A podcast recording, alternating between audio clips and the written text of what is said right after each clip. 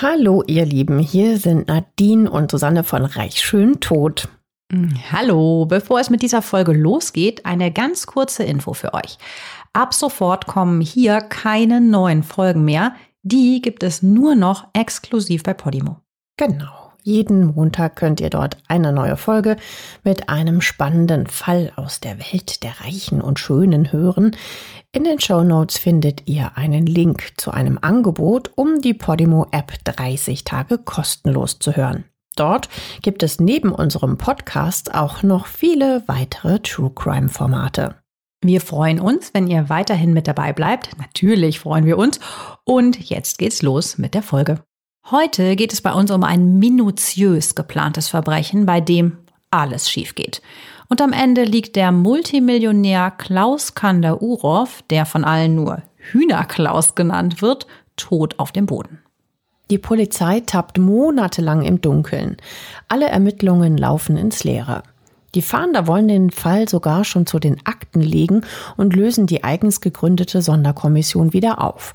Aber dann erhalten die Ermittler doch noch einen Hinweis, der wieder Schwung in den Fall bringt. Und damit herzlich willkommen bei Reich schön tot. Ich bin Susanne. Und hallo, ich bin Nadine. Es ist der Abend des 29. Mai 2010. Annie Kanter-Urow sitzt gebannt vor dem Fernseher. Heute findet der Eurovision Song Contest in Oslo statt und seit Jahrzehnten sieht es endlich mal wieder gut aus für Deutschland. Ihr erinnert euch vielleicht auch noch dran, Lena Meyer-Landrut heißt die große deutsche Hoffnung, damals ein 19-jähriges und völlig unbekanntes Mädchen. Annis Ehemann Klaus ist an diesem Samstagabend auf einem Geburtstagsempfang im Luxushotel Seehof in Haltern am See eingeladen. Annie ist also allein in der geräumigen Villa an der Asener Straße, kurz vor dem Dorf Asen, das zu Datteln gehört. Die Villa der Kandaurows ist groß, aber nicht pompös. Mit seinem langen, steil abfallenden Dach, gedeckt mit so Schieferschindeln, das gleich über dem Erdgeschoss beginnt, wirkt es eher norddeutsch. Hier zwischen Recklinghausen und Münster in Nordrhein-Westfalen lebt die Familie mit ihren beiden Töchtern und ihrem Sohn. Bei Annie auf der Couch steigt die Spannung. Es ist genau 22.30 Uhr. In fünf Minuten findet Lenas Auftritt mit Satellite beim Eurovision Song Contest statt. Doch plötzlich hört Annie eigenartige Geräusche, die von draußen kommen. Dann ein lauter Knall. Seltsam. Eigentlich erwartet sie heute Abend nur noch ihren Mann. Rund um das große Haus gibt es keine Nachbarn, die den Lärm verursacht haben könnten. Die 69-Jährige ist irritiert, erhebt sich aus ihrem Sessel und will nachschauen, was da los ist. Sie öffnet die Haustüre.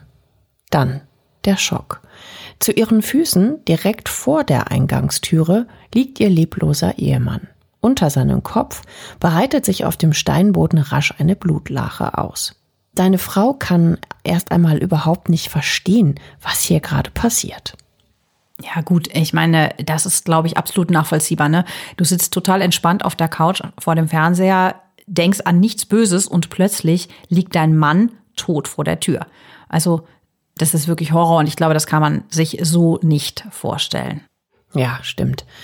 Aber dass ihr Mann tot ist, realisiert sie zu diesem Zeitpunkt noch gar nicht. Sie rennt zum Telefon und verständigt den Notarzt und die Polizei.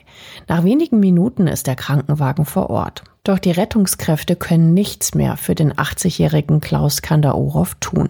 Er ist seinen schweren Verletzungen erlegen.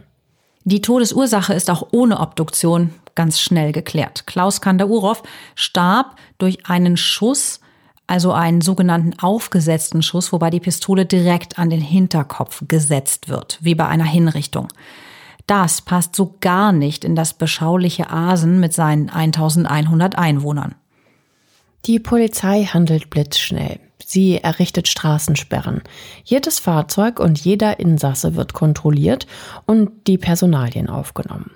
Aus der Luft hilft ein Hubschrauber bei der Fahndung nach dem oder den Tätern oder Täterinnen. Aber ein schneller Fahndungserfolg bleibt an diesem Abend aus. Die Polizei steht unter enormem Druck. So ein brutales Verbrechen kennt man hier nicht. Noch dazu ist das Opfer in der Gegend kein Unbekannter. Im Gegenteil, er ist hier in der Region der Prominente schlechthin. Ja, der russischstämmige Klaus Kandaurov ist ein klassischer Selfmade-Millionär der alten Schule. 1956 beginnt er mit der Aufzucht von Geflügel. Daher hat er ja auch seinen Spitznamen Hühnerklaus. Am Anfang verkauft er seine geschlachteten Hühner auf Wochenmärkten. In Datteln lernt er auch seine spätere Ehefrau Annie kennen. Das Paar bekommt drei Kinder, die Töchter Anna und Elke sowie Sohn Klaus Junior. Und seine Geschäfte von Hühner Klaus, die florieren. Er zieht immer mehr Geflügel auf und das Töten und Zerlegen der Tiere übernehmen bald schon Großschlachtereien. Sein Unternehmen wächst immer schneller. In ein paar Jahren ist aus der kleinen Hühnerzucht ein wirklicher Geflügel-Großhandel geworden, der größte der Region. An der Arsener Straße baut er schließlich eine neue Firmenzentrale. Auf dem Gelände entsteht auch die norddeutsch wirkende Villa. Wir hatten das ja eben schon mal kurz beschrieben mit diesem langen, steil abfallenden Dach. Die Villa liegt allerdings etwas abseits und ist von einer Backsteinmauer umgeben. Davor gibt es eine Auffahrt, die bis zum Firmenparkplatz reicht. Allerdings versperrt ein Metalltor den direkten Zugang vom Parkplatz zum Haus. Ein Bild der Villa findet ihr in unseren Shownotes. Ja, da sein Haus ja direkt auf dem Gelände der Firma steht, ist ja auch klar, wieso es keine Nachbarn in der Nähe gibt. Ich meine, niemand wohnt ja direkt an so einem Geflügel-Großbetrieb. Äh, also er hat definitiv einen sehr kurzen Arbeitsweg von zu Hause in die Firma. Das kann man so sagen, genau. Klaus Kandaurov hat auch ein Händchen fürs Geschäft. Mit seinen Fleischwaren bedient er jedes Kundensegment, ob Groß-, Einzel- oder Markthandel, ob Imbiss, Restaurant, Hotel, Kiosk, Kantine, Großküche, you name it. An Klaus Kandaorovs Fleischerzeugnissen kommt man also in der Region nicht vorbei. Es gibt auch noch einen riesigen Einzelhandel mitten auf dem Firmengelände und bei dem ist auch immer etwas los. Ja, bis natürlich auf nachts, wo wir ja gerade sind. Den Kandaurovs geht's finanziell sehr gut. Im Laufe der Jahre wird Klaus sogar zum Multimillionär. Auch heute noch haben übrigens seine Firmen einen beträchtlichen Wert. Laut Handelsregisterauszug vom 31.12.2020 hat alleine dieser Lebensmittelhandel in der Asener Straße, der mittlerweile von seinem Sohn Klaus Junior geleitet wird, ein aktives Vermögen von über 5 Millionen Euro. Ja, krass, ne? Also fängst du wirklich so als kleiner Geflügelhändler an? läuft. Seinen Wohlstand lässt Hühnerklaus aber nicht auf so eine unangenehme Art und Weise raushängen, sondern er hat meistens so ein Lächeln auf den Lippen und einen flotten Spruch parat. Gut, er fährt ein dickeres Auto, einen silbernen Mercedes S500. Der hat immerhin stolze 100.000 Euro gekostet. Außerdem ist er immer akkurat gekleidet, trägt Anzüge aber dazu so knallige Krawatten und um den Hals hat er gerne ein modisches Accessoire, nämlich einen gemusterten Seidenschal. Damit fällt er im beschaulichen Asen natürlich auf. Wie eben schon angedeutet, kommt man ja in dieser Region einfach auch nicht an ihm vorbei. Man kann schon fast sagen, er ist omnipräsent, also zeigt sich täglich in seinem Luxushotel oder auf Veranstaltungen. Ja, er ist etwas übertrieben gesagt, so ein bisschen so der Don der Region. Ja, mich erinnert gerade so spontan der Klaus Kande-Uroff so ein bisschen an den Gosch auf Sylt, wenn ihr den vielleicht auch kennt. Mm, der hat auch winzig klein angefangen und mit einer Imbissbude in List ist der gestartet. Und heute hat er ja wirklich ein Imperium mit Restaurants, Imbissbuden und einem Fischhandel. Also zum Beispiel am Flughafen in München gibt es ja auch Gosch. Also das ist wirklich weit über die Grenzen von Sylt hinaus echt eine bekannte Marke geworden. Auf alle Fälle ist Klaus Kandaorow ein geachteter Unternehmer, der nicht nur zahlreiche Arbeitsplätze schafft, sondern auch sehr beliebt und kommunikativ ist. Zudem ist er Förderer und Mäzen des Frauenfußballs beim Verein Concordia Flesheim in Haltern am See. Wie gesagt, in der Region ist er der Boss. Klaus Kandaurov ist auch echt ein umtriebiger Typ. Trotz seines Groß- und Einzelhandels hat er immer noch Energie für weitere Projekte. Er kauft und pachtet mehrere Restaurants, wie du ja eben auch erwähnt hast, auch Hotels und Imbissbuden. Ja, es ist auch wirklich erstaunlich, wo manche Leute ihre Power hernehmen, vor allen Dingen auch in dem Alter. Im Jahr 1997 übernimmt er das Hotel Seehof in Haltern am See. Da ist er schon 67 Jahre alt. Ich meine, da gehen andere Leute schon längst in Rente. Ja, und mit dem Kauf ist es für ihn auch überhaupt nicht getan. Er lässt den Seehof mega aufwendig zum Vier-Sterne-Hotel überhaupt erst umbauen. Und es wird ein wirklich großer Gebäudekomplex mit, mit einem großen Wellness-Angebot. Äh, er lässt Tagungen dort stattfinden. Und dieses Hotel leitet er auch zusammen mit seiner Tochter Elke. Aber jetzt nochmal zurück zur Tat. Die Polizei nimmt jetzt die Ermittlungen auf, hat aber noch keine Verdächtigen. Dafür haben die Medien jede Menge Ideen, wer hinter dem Mord stecken könnte. Die Bild-Zeitung titelt zum Beispiel, nur zwei Tage nach der Tat wurde er Opfer der Fleischmafia. Die Zeitung will nämlich erfahren haben, dass er mit seinen Vertragspartnern in Osteuropa dubiose Knebelverträge hatte. Also diese Vertragspartner, die besorgen ihm angeblich die Arbeiter für die Fleischzerteilung. Eine Arbeiter aus der Fleischfabrik soll der Bild auch gesagt haben, das waren die Osteuropäer, sie fürchten uns als Konkurrenz und haben deshalb unseren Chef umgelegt. Gut, wie du schon sagst, ne? Wilde Theorien in den Medien, aber ein bisschen was spricht deshalb für die Theorie, weil Klaus ja russischer Herkunft ist und der Mord mit diesem aufgesetzten Kopfschuss ist schon ganz klar Mafia-Stil, mutmaßlich begangen von Profis. Zudem steht die Branche, bis heute ja übrigens, schwer in Verruf wegen der Ausbeutung der Arbeiter mittels Lohndumping und prekären Wohnverhältnissen, schlechter Arbeits- und Sicherheitsbedingungen und der Umgehung von Sozialabgaben, zum Beispiel durch Scheinselbstständigenverträge, also die ganze äh, Fleischindustrie quasi. Mm, ist ja immer noch ein brandaktuelles Thema, ne? Aber die Frage ist, richtet man deswegen jemanden gleich eiskalt hin, ja? Mm, die Polizei kann jedenfalls erstmal keine Anhaltspunkte entdecken, die auf eine geschäftliche Auseinandersetzung hindeuten. Die Ermittler gehen auch der Spur nach, ob sich eventuell jemand an Klaus Kandaurov rächen wollte oder ob es ein mögliches Motiv im privaten Bereich gibt. Aber einen offensichtlichen Grund für den Mord können die Ermittelnden einfach nicht finden. Der zuständige Polizeihauptkommissar ruft daher die Bevölkerung auf, Angaben zum Ermordeten zu machen. Er sagt, wir suchen Zeugen, die uns zu Bekannten und Geschäften des Opfers etwas sagen können. Übrigens ist das Haus der Kandaurovs mit Überwachungskameras ausgestattet. Die Aufnahmen zeigen dann auch zwei Männer, die sich um 22.05 Uhr in einem Gebüsch verstecken. Dort warten sie 25 Minuten lang auf ihr Opfer. Als Klaus Kandaurow erscheint und zur Haustür geht, schleichen sie sich von hinten an ihn heran, erschießen ihn und fliehen vom Tatort. Jetzt würde man ja meinen, super, jetzt äh, haben wir sie. Aber leider sind die beiden Täter auf den Aufnahmen nicht zu erkennen, denn unglücklicherweise, Fragezeichen, zufällig, ist genau die Überwachungskamera, die auf den Hauseingang gerichtet ist, defekt. Außerdem sind die Täter mit schwarzen Sturmhauben maskiert. Die Videos bringen die Polizei also leider nicht weiter, bis auf eine Erkenntnis. Es sind zwei Täter und es sieht nach Profis aus. Wenn das Opfer mit der Tür abgelenkt ist, also in dem Moment, wo er runter zum Schlüssel guckt, haben die Täter leichtes Spiel. Ergebnislose Straßensperren, zwei mutmaßliche Profikiller, eine äußerst dünne Motivlage. Kurz nach der Tat steht die Polizei also mit ziemlich leeren Händen da. Immerhin kann aber eine selbstgemachte Gesichtsmaske eines Täters sichergestellt werden, die er auf der Flucht wohl weggeworfen hat. Es ist eine dunkle Sturmhaube mit so Seeschlitzen. Die wird uns auf jeden Fall noch ein bisschen beschäftigen. Außerdem kann die Mordwaffe anhand der Patrone vom Tatort identifiziert werden. Es handelt sich um einen Revolver Kaliber 357 Magnum. Als Hersteller kommen Smith Wesson, Taurus oder Sturm Ruger in Frage. Doch der Revolver ist genau wie die Täter spurlos verschwunden. Polizeitaucher suchen jetzt den nahegelegenen Wesel-Datteln-Kanal ab, der nur wenige Meter hinter der Villa verläuft. Hundertschaften mit Metalldetektoren und Spürhunden durchkämmen Wälder und Felder. Der Polizeihauptkommissar sagt über die Suchaktion, Ja, wir hofften halt, die Täter hätten Spuren hinterlassen, vielleicht sogar die Waffe weggeworfen.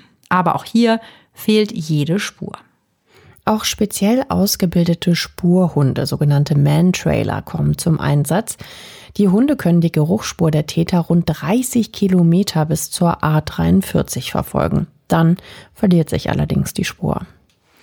Äh, das fand ich total spannend, als du das erzählt hast in der Recherche. Ich hatte von diesen äh, Hunden, dass die Man-Trailer äh, heißen, noch gar nicht so gehört. Also klar, man kennt diese Spurhunde, aber was die genau können, das ist echter Wahnsinn.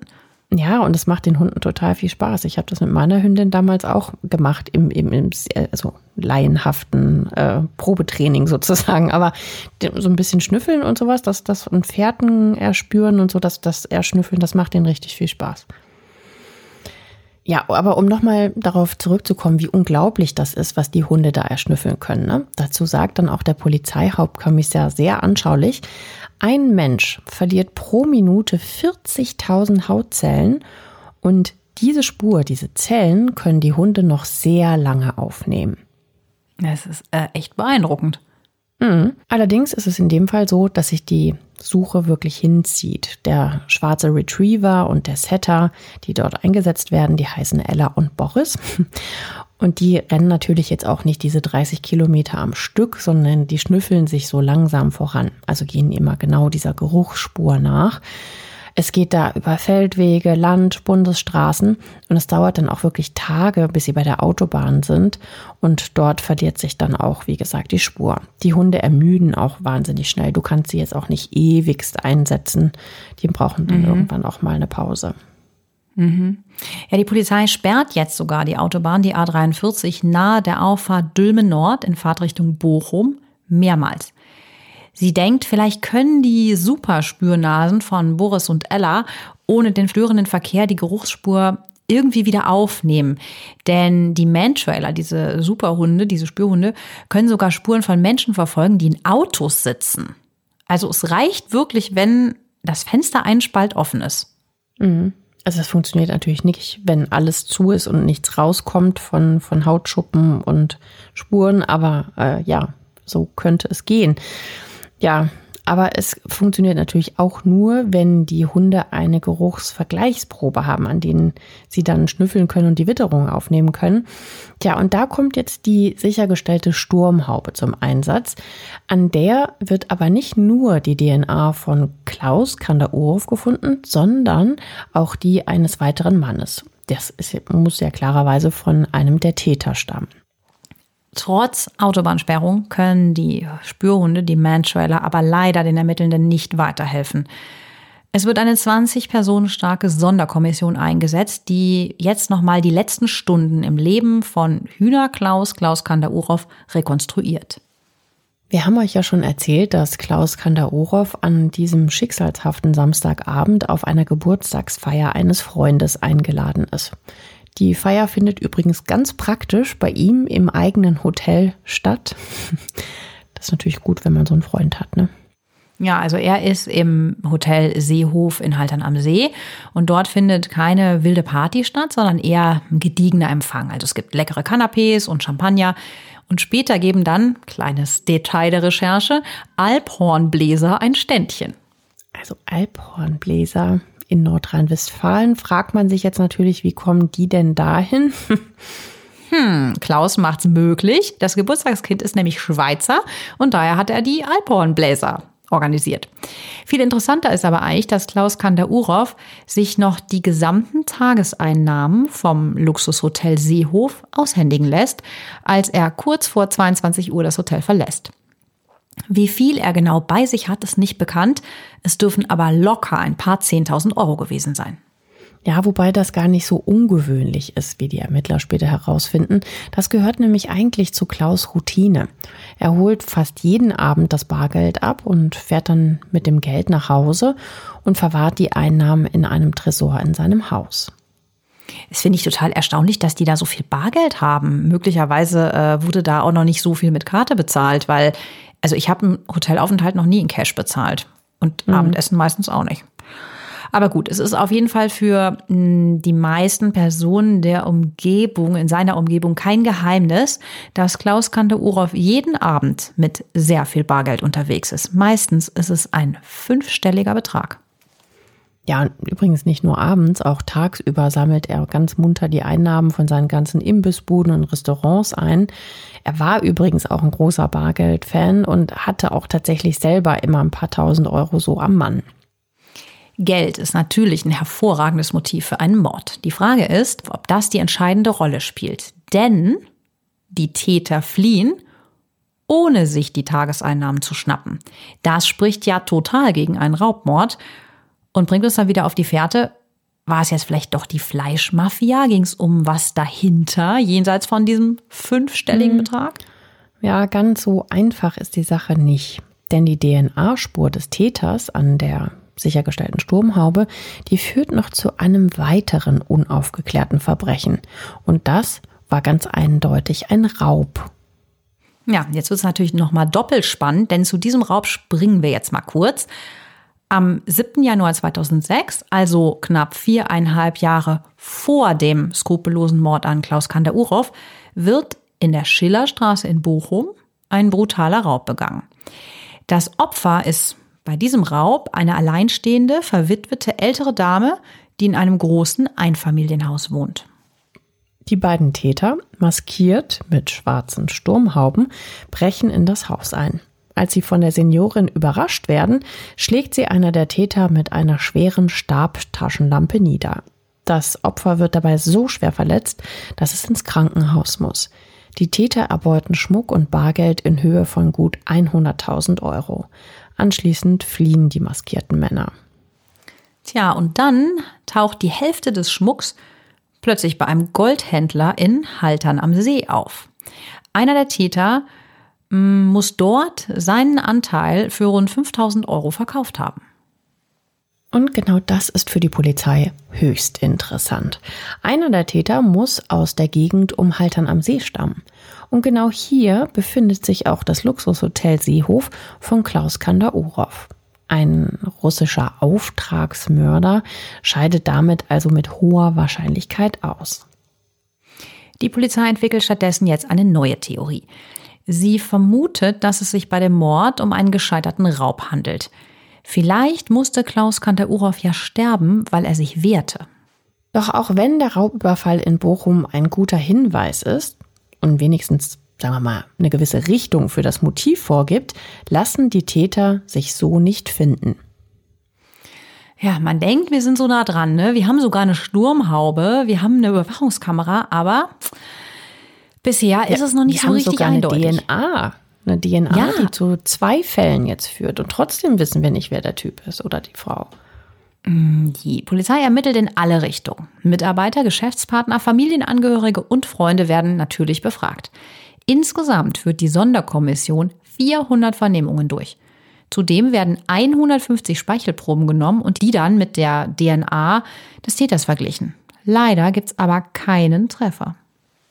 Ende August 2010, drei Monate nach dem Mord an Klaus Kandaorow, hat die Polizei viel Ermittlungsarbeit geleistet. Jeder Spur wurde nachgegangen, aber am Ende stehen die Ermittler mit ziemlich leeren Händen da ja, man kann sich das äh, vielleicht im Ansatz vorstellen, was das für ein schrecklicher Zustand sein muss für die Witwe und die drei Kinder. Die wollen natürlich auch wissen, warum ihr Vater bzw. Ehemann sterben musste und wer die Tat begangen hat. Und die Familie entscheidet, sie will an die Öffentlichkeit gehen. Vielleicht hat ja doch jemand etwas bemerkt, der noch nicht befragt wurde. Die Kandaorows loben daher eine Belohnung von 100.000 Euro aus, der Betrag wird später sogar noch auf 300.000 Euro erhöht. Und sie wollen, dass der Fall in der TV-Sendung Aktenzeichen XY ungelöst ausgestrahlt wird. Vielleicht ergeben sich so neue Hinweise, hofft die Familie. Nach der Sendung, die tatsächlich 4,8 Millionen Menschen sehen, gehen tatsächlich mehrere Hinweise bei der Polizei ein. Aber es ist nichts dabei, was die Fahnder weiterbringt. Am 1. Februar 2011 wird die Sonderkommission daher aufgelöst. Lediglich drei Beamte werten die letzten Spuren aus. Es riecht alles danach, dass der Fall zu einem Cold Case wird. Die einzige Hoffnung der Ermittler scheint die DNA des einen Täters zu sein. Vielleicht können sie ihn schnappen, wenn seine DNA nochmal irgendwo auftaucht. Tja, und umso erstaunlicher ist es, als die Polizei am 17. Februar 2011 dann plötzlich vermeldet, dass der Fall gelöst sei und drei tatverdächtige Männer sogar schon verhaftet wurden. Komisch, oder? Also ich meine, das kommt jetzt ja wirklich extrem überraschend, oder? Hm, vermutlich war es das auch für die Polizei. Wochen nach der Ausstrahlung von Aktenzeichen XY ungelöst, meldet sich doch noch ein Tippgeber bei den Ermittlern. Und dieser gibt einen Hinweis, der sich als absoluter Volltreffer herausstellen wird. Übrigens hält die Polizei bis heute geheim, wer denn der Tippgeber war und welche Erkenntnisse dieser gegeben hat. Sie gibt lediglich an, dass der Zeuge unter Personenschutz steht. ist ja auch wieder total spannend. Ne? Es wird angenommen, dass dieser Informant aus dem direkten familiären Umfeld eines der Täter kommt. Das ist natürlich eine super heikle Sache und daher die ganze Geheimhaltung. Es würde auch erklären, warum es relativ lange gedauert hat, bis sich dieser Zeuge bei der Polizei meldet. Er oder sie muss vielleicht schwer mit sich gerungen haben, ein Familienmitglied ans Messer zu liefern. Aber die tatsächlich ungewöhnlich hohe Belohnung von 300.000 Euro für einen Tipp, die ja die Familie ausgesetzt hatte, war wohl überzeugender. Ja, und vielleicht hat dann ja auch das eigene Gewissen eine Rolle gespielt. Also wenn ich etwas über einen Mord wissen würde, könnte ich auf gar keinen Fall äh, an mich halten. Das müsste ich auf jeden Fall sagen. Nur einen Tag später gibt es die nächste spektakuläre Wendung in dem Fall. Der Haftrichter in Bochum erlässt in allen drei Fällen einen Haftbefehl wegen versuchten schweren Raubes mit Todesfolge. Das bedeutet also, dass es kein Mord war. Ja, und das ist tatsächlich deshalb krass, weil Klaus Kandaurov doch von hinten mit aufgesetztem Schuss kaltblütig in den Kopf geschossen wurde. Also wie kann das dann kein Mord sein? Das klären wir gleich noch auf. Zuerst sprechen wir aber über die drei Verdächtigen. Und da kommt heraus, dass die mutmaßlichen Täter alles andere als Profikiller sind, wie ja auch schon mal angenommen worden ist. Das sind nämlich blutige Amateure, bei denen so ziemlich alles schief läuft. Der blutige Amateure. Der 41-jährige Mladen P ist Kellner in Haltern am See.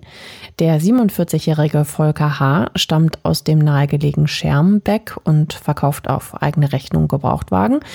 Und der 46-jährige Michael M. kommt aus Haltern und arbeitet als Erzieher. Also statt russischer Auftragsmörder, wie angenommen, sitzen jetzt ein Erzieher, ein Ober- und ein Autohändler in Untersuchungshaft. Die DNA-Analyse bestätigt zumindest die Tatbeteiligung von Mladen P. Es war nämlich seine Sturmhaube, die in der Nähe des Tatorts gefunden wurde. Ja, und jetzt passiert das, was ja wirklich meistens in diesen Fällen passiert. Die Bekannten von ihm können es nicht fassen. Das liest man ja irgendwie immer wieder, ne?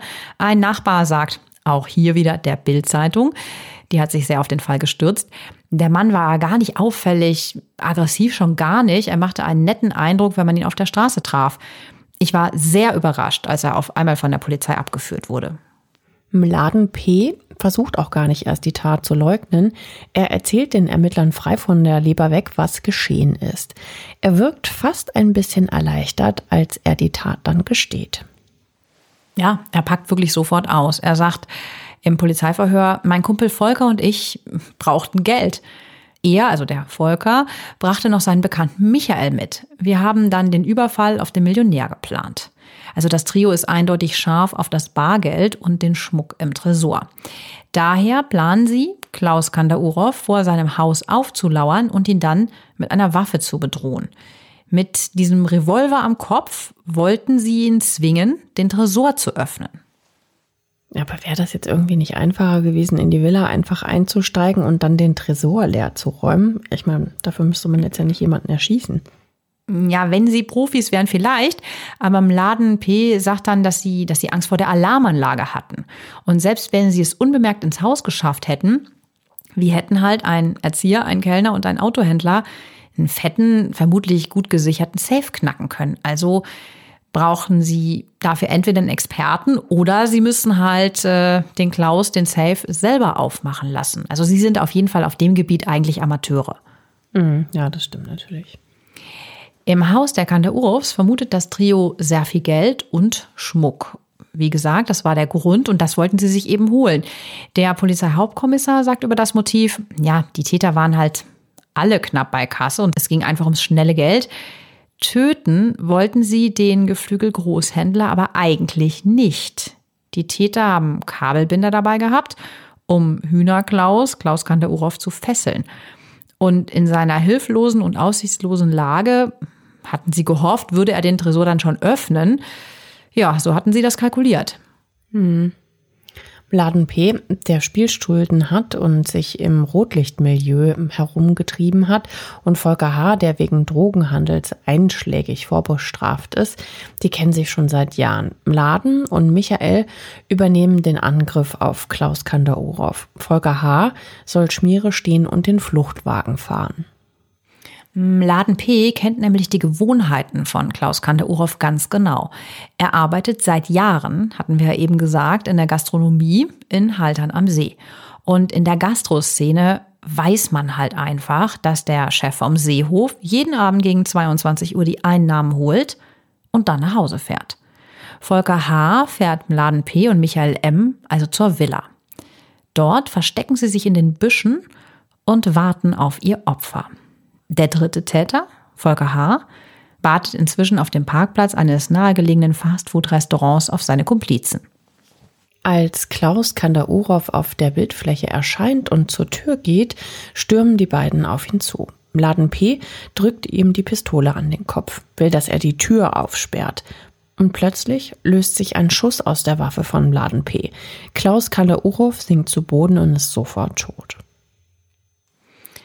Woher die Waffe stammt, ist übrigens nicht klar. Möglicherweise hat sich im Laden P die in Ex-Jugoslawien besorgt, wo es nach dem Krieg halt unzählige Waffen auf dem Schwarzmarkt gab. Ja, also ich meine, das wundert man sich ja schon ne, und fragt sich, äh, woher haben die denn jetzt eine Waffe? Also ich meine, die sind ja, wie wir gerade schon mehrfach gesagt haben, ja weiß Gott keine Profis. Ne? Michael M. und Volker H., die wollen dann auch nichts davon gewusst haben, dass äh, der im Laden eine Waffe mitnimmt. Angeblich sollen sie sogar darauf bestanden haben, dass der Überfall ohne Schusswaffen abläuft. Laden wiederum sagt aus, dass er dachte, dass die Pistole ungeladen sei. Das ist ein bisschen ein Widerspruch zu seinen späteren Aussagen. Da gibt er nämlich an, dass er die Handfeuerwaffe zur Sicherheit mitnahm, falls sie denn einen Wachhund äh, antreffen sollten. Tja, aber ich meine, den Hund kannst du natürlich auch nur in Schach halten, wenn die Pistole auch geladen ist. Ne? Dass sich ein Schuss löst, während sie ihr Opfer mit der Waffe bedrohen, war, so sagen sie, nicht geplant, weil dann hätte er auch nicht mehr den Tresor öffnen können. Ne? Voller Panik rennen die beiden vom Tatort in Richtung Wesel-Datteln-Kanal weg und Mladen P. reißt sich dann die Maske vom Kopf und wirft sie in ein Gebüsch.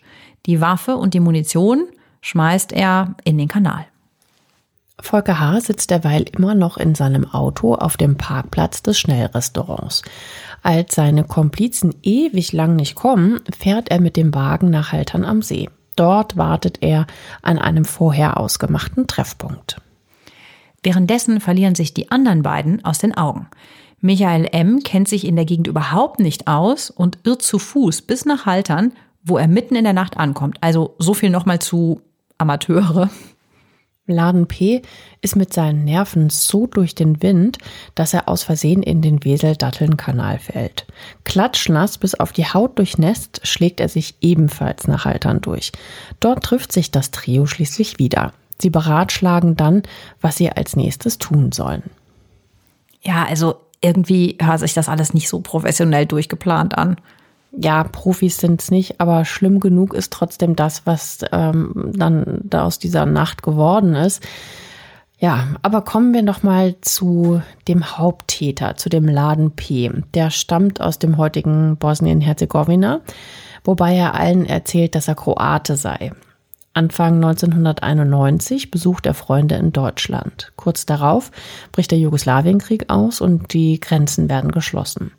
Ohne Aufenthaltserlaubnis jobbt er dann ohne Genehmigung auf Baustellen, stellt im Jahr 1992 einen Asylantrag und kommt nach Haltern am See.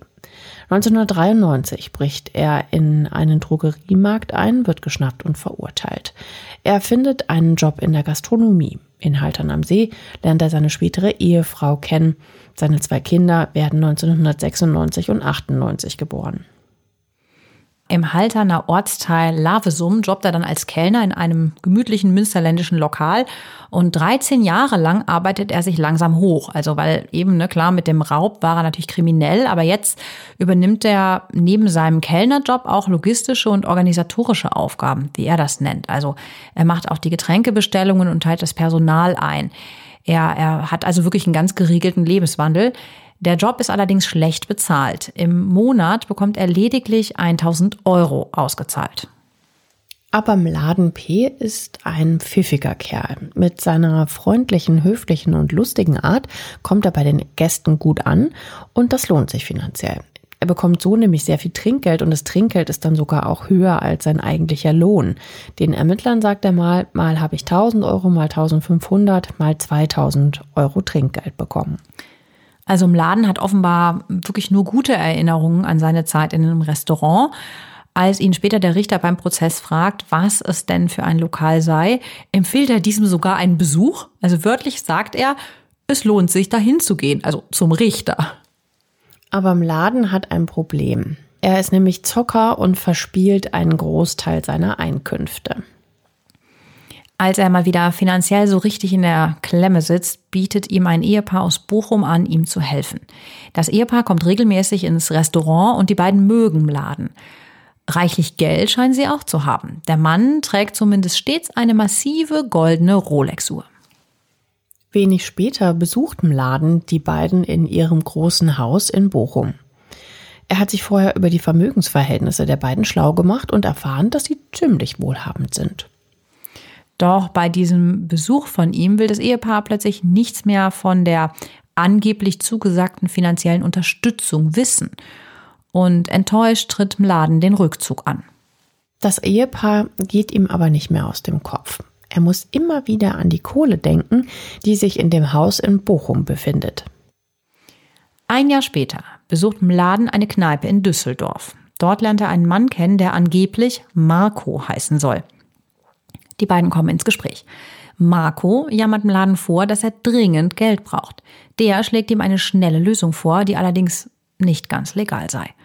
Dieser Marco ist ganz Ohr und Mladen erzählt ihm von seinem Plan, das alte, wohlhabende Ehepaar auszurauben. Noch am selben Abend fahren die beiden nach Bochum und überfallen die Witwe. Ihr merkt schon, ne, hier schließt sich dieser Kreis. Der Mann ist ein paar Monate zuvor verstorben. Das ist der Überfall, bei dem einer der Täter seine DNA-Spur äh, hinterlässt, die dann natürlich auch im Mordfall Klaus Kante-Uroff sichergestellt wird, also Mladen P. Mladen P. gibt also den Raubüberfall im Januar 2006 in Bochum zu. Da seine DNA dort am Tatort sichergestellt wird, hat er auch keine andere Wahl. Aber ob sich die Anbahnung der Tat wirklich so abgespielt hat, ist noch unklar. Genauso, ob der Mittäter wirklich Marco hieß. Es ist recht unwahrscheinlich, dass jemand mit einem Wildfremden, den er nach ein paar Bier in einer Kneipe kennengelernt hat, einfach so loszieht und direkt mit dem ein Kapitalverbrechen begeht. Genauso gut könnte der Mittäter ein Kumpel vom Laden gewesen sein und beide haben die Tat gemeinsam geplant. Aber im Laden P schweigt über den Mittäter, den er angeblich nur in dieser einen Nacht gesehen haben will und danach nie wieder. Ja, also wirklich wahrscheinlich klingt das für mich jetzt gerade nicht, aber im Fall von Klaus Kander-Uroff wissen wir ja, wer die beiden Mittäter sind. Volker H. und Michael M. Auch die Biografie des Mittäters Michael M., der beim Schuss auf Klaus Kander-Uroff hinterm Laden P steht, ist holprig. Nach der Hauptschule macht er eine Ausbildung zum Fleischer. Er hasst seinen Beruf, daher heuert er als Hilfsarbeiter auf dem Bau an. Der Job macht ihm deutlich mehr Spaß, dann will er sein eigenes Ding starten und versucht sich als Gastwirt. Er scheitert. In den nächsten Jahren schlägt er sich mit Gelegenheitsjobs durch. Im Jahr 2002 bewirbt er sich auf eine Stelle im Erziehungsdienst für Jugendliche in einer Kinderklinik und wird genommen, obwohl er keine entsprechende Ausbildung hat. Er ist ja gelernter Fleischer. Der dritte im Bunde ist eben Volker H. Sein Leben lässt sich ebenfalls als etwas bewegt bezeichnen. Nach dem Hauptschulabschluss hält er sich mit Gelegenheitsjobs über Wasser. Eine Ausbildung macht er nicht. Er wird Berufskraftfahrer, später arbeitet er als Kabelträger und er ist unter anderem äh, für den Tatort aus Münster und für die TV-Serie Wilsberg tätig. Anschließend absolviert er eine Tauchlehrerausbildung. Ende der 1990er Jahre will er nach eigenen Angaben Greenpeace-Aktivist gewesen sein. Dabei macht er bei Aktionen gegen Atomkraftwerke mit. Anschließend steigt er in den Autohandel ein. Er will Fahrzeuge von Florida nach Kuba überführen. Aber wer die politische Lage kennt, weiß, dass das nicht besonders von Erfolg gekrönt sein wird. Tja, mit dem Gesetz gerät er öfter in Konflikt. Er sitzt wegen Diebstahl und Drogendelikten mehrmals im Gefängnis. Bei der Durchsuchung seines Zweitwohnsitzes, einem Bauernhof in Emden, finden die Beamten eine professionelle Cannabisplantage. Nach seiner letzten Haftentlassung möchte er einen Motorradtreff eröffnen. Also er versucht diverse Dinge, um beruflich erfolgreich zu werden. Nichts klappt. Letzten Endes landet er doch immer wieder beim Autoverkauf. Mladen P. und Michael M. sind geständig. Mladen P. gibt auch ohne Umschweife zu, dass er den tödlichen Schuss abgegeben hat. Er sagt dem Richter, ja, ich habe Klaus Kandaurov erschossen, aber es war ein Unfall. Nur Volker H. verweigert auf Anraten seines Anwalts die Aussage. Der Prozess beginnt gut ein Jahr nach dem Überfall auf Klaus Kandaurov im August 2011 und zieht sich in die Länge. Das Gericht versucht viele offene Fragen zu klären. Wo ist zum Beispiel die Tatwaffe abgeblieben? Die war ja angeblich in den Kanal geworfen worden. Woher stammt der Revolver? Wer hat ihn besorgt? Wie verlief der genaue Fluchtweg der drei nach der Tat? Und so weiter und so weiter. Aber der Vorsitzende Richter kann auf einige dieser Fragen keine Antworten finden. Insgesamt 26 Verhandlungstage braucht es vor dem Landgericht Bochum, bis ein Urteil gesprochen wird. Die zentrale Frage lautet, hat sich der Schuss wirklich nur aus Versehen aus dem Revolver gelöst? Doch dieses kleine Detail, das immerhin den Unterschied zwischen vorsätzlichen Mord und versuchten Raub mit Todesfolge ausmacht, kann weder bewiesen noch widerlegt werden. Ein Gutachter hält das versehentliche Spannen des Hahns für theoretisch möglich. Da die Tatwaffe aber nach wie vor verschwunden ist, ist eine genaue Expertise natürlich auch unmöglich. Am 10. Mai 2012, zwei Jahre nach der Tat, fällt das Urteil gegen die drei Angeklagten. Der größte Saal des Landgerichts Bochum ist bis auf den letzten Platz besetzt. Viele Menschen aus der Region wollen jetzt einfach mal wissen, welche Strafe die Angeklagten bekommen. Der Staatsanwalt fordert 13 Jahre für Mladen P., acht Jahre für Volker H. und sieben Jahre für Michael M. Der Richter spricht die drei wegen mittäterschaftlich begangenem versuchten Raubes mit Todesfolge für schuldig. Bladen P. muss für zwölf Jahre ins Gefängnis. Darin ist auch die Strafe für den Überfall an der Bochumer Witwe eingerechnet. Volker H. wandert für sieben Jahre in den Bau, Michael M. muss für fünf Jahre absitzen. Die drei Verurteilten nehmen das Urteil äußerlich mit stoischer Ruhe und regungsloser Miene auf. Mm, viele Zuschauer im Landgericht Bochum halten diese Urteile für viel zu milde. Sie hoffen auf ein Strafmaß, das die Nebenklage in einem Antrag gefordert hat. Dreimal lebenslange Haft wegen Mordes. Doch das Gericht folgt dem Antrag nicht, wie wir jetzt wissen. Der Richter erklärt sein Urteil wie folgt. Gegen die bewusste Schussabgabe spricht die Kopflosigkeit von P und M. Wenn es um Tötung gegangen wäre, hätte man Kandaurov auch auf der Fahrt von Haltern nach Datteln erschießen können. Daher hätte das Urteil sogar noch milder ausfallen können. Demgegenüber steht allerdings die große Kaltblütigkeit der Täter. Der Richter sagt, der ungewollte Verlauf des Geschehens hatte eine Schockwirkung auf die Angeklagten aber von Mitleid und Reue war nichts zu spüren. Die Familie ist nach dem Schuldspruch erleichtert, auch wenn die Haftstrafen niedriger ausfallen als gehofft. Eine von Klaus Kanderows Töchtern lächelt nach der Urteilsverkündung sogar einige Male.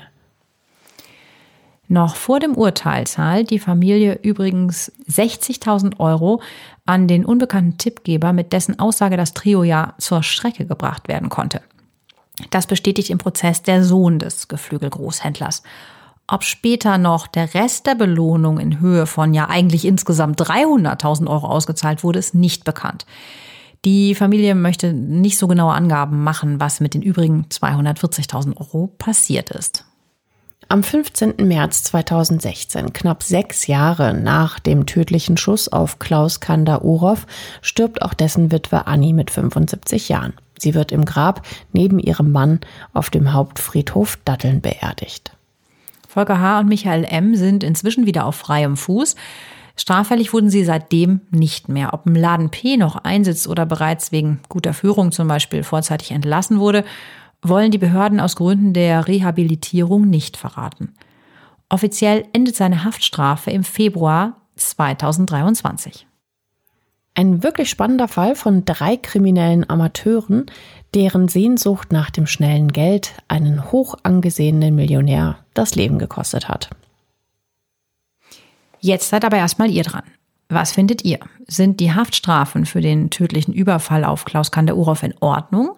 Oder findet ihr sie auch zu niedrig? Also wir sind sehr gespannt, was ihr dazu meint. Wir freuen uns, wenn ihr unseren Podcast abonniert, uns natürlich äh, bewertet. Bei Spotify kann man das jetzt ja auch machen, genauso wie bei Apple Podcast. Oder lasst uns auch gerne euer Feedback bei Instagram da.